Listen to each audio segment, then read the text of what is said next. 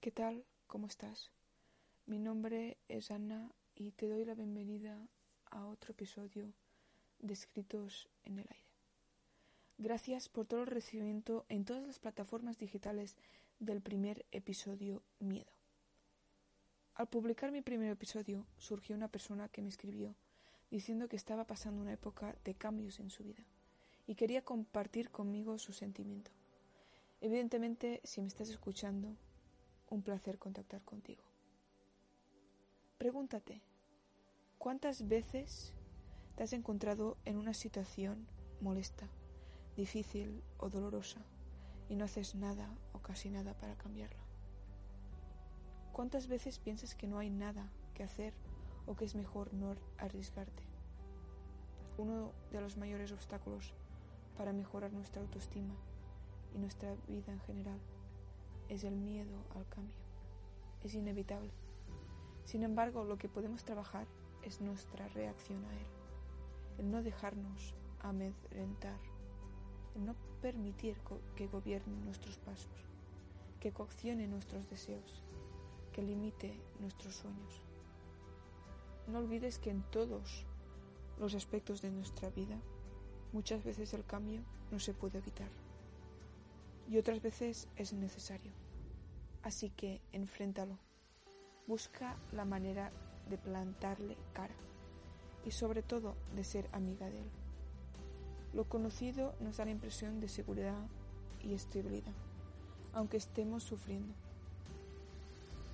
Este miedo es el que impide que nos alejamos de relaciones o situaciones problemáticas y difíciles no nos permite trabajar para mejorar nuestra autoestima, ni luchar por nuestro bienestar.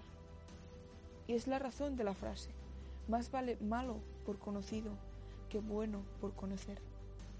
El miedo al cambio incluye el temor a fracasar, tener éxito, al compromiso, a perder ciertas cosas o privilegios, al rechazo, etc.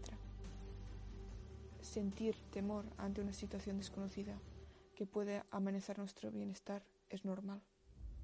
El problema surge cuando nos dejamos manejar por ese temor o lo alimentamos con una serie de pensamientos equivocados. No es fácil cambiar, porque además de los temores que nos lo impiden, nuestra forma de pensar y actuar se ha convertido en algo automático. Como automáticos son los pensamientos, que mantienen nuestra autoestima baja y alimentan el miedo al cambio. A veces ni siquiera nos damos cuenta de dichos pensamientos y de los sentimientos y motivos de nuestras conductas. Pero si el temor o el no querer hacer el esfuerzo nos mantiene en el mismo lugar, nuestra vida nunca va a ser como la queremos.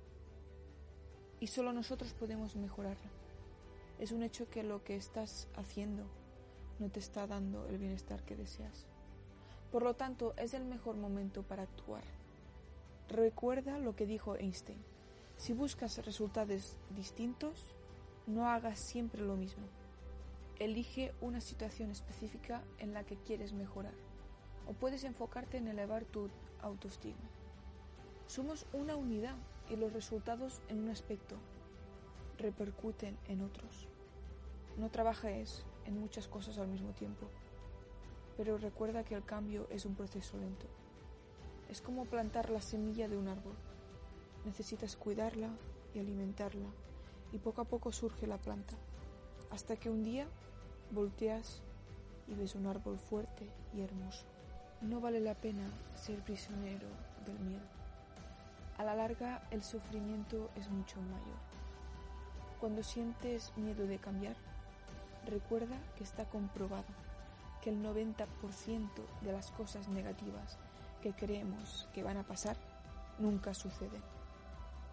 ¿Por qué imaginar lo peor si puedes imaginar lo mejor? Ten siempre presente en tu mente la imagen de lo que vas a lograr y de cómo te vas a sentir. Recuerda que tú eres el dueño de tus pensamientos. Tú los generas y tú puedes cambiarlos por otros. Y cuando cambiamos nuestra manera de pensar, cambian nuestros sentimientos, conductas y vida en general. En esta vida nada es para siempre. Los cambios son inevitables, en busca de la seguridad y por temor a la pérdida. Nos podemos aferrar a situaciones o a personas. Pero este es un intento que a la larga siempre resulta infructuoso. Y puesto que no todo está bajo nuestro control, creo que es fundamental el saber aceptar y adaptarnos a estos cambios que nos presenta la vida. Solo si asumimos estos aparentes caprichos, y a veces son necesarios, saber distinguirlo creo que es todo un arte. Del destino podemos volver a retomar nuestro poder personal, incluso con mayor libertad si comprendemos qué ha pasado, qué ha sucedido en la profundo. En muchas ocasiones los cambios nos liberan de ataduras, evidentes unas veces, invisibles otras. Son oportunidades para el crecimiento. Y es que la vida es un viaje que puede ser fantástico si nos sentimos y permitimos ser viajeros y protagonistas de la misma. Muchos de esos cambios pueden hacer que tu día sea maravilloso o por el contrario una agonía y un día perdido. Eso es lo que tienen los cambios y por eso nos dan miedo. No saber cómo vamos a reaccionar, no saber si va a ser para bien o para mal, no saber si mejorará nuestra situación o por el contrario será peor. El cambio es algo que te produce dolor de cabeza, una punzada en el pecho, un sentimiento de angustia. La manera en que lo enfrentas es lo que marcará muchas veces el camino que recorres en la vida. Dicen que la vida es una sucesión de cambios sobre bases inmutables. Resistirse a lo que es muestra hasta qué punto estamos apegados a lo que cambia. Como bien apuntas, muchas veces los problemas y los cambios indeseados son vitales para que nuestra situación evolucione. Aprende a fluir, aprende a soltar y aprende a vivir en la plenitud del placer del instante, intentando mantener a salvo o no deterior más la pureza de corazón. Si miramos profundamente los acontecimientos, los sucesos, las apariencias, cambian constantemente. Solo en la profundidad del ser podemos aceptar y procesar todos estos cambios. Si has llegado hasta el final, tienes el privilegio de escribirme en Instagram y decirme de qué tema quieres que hable la semana siguiente. Por cierto, espero que haya resuelto tus dudas sobre los cambios en la vida. Que paséis una buena semana. Un abrazo muy grande.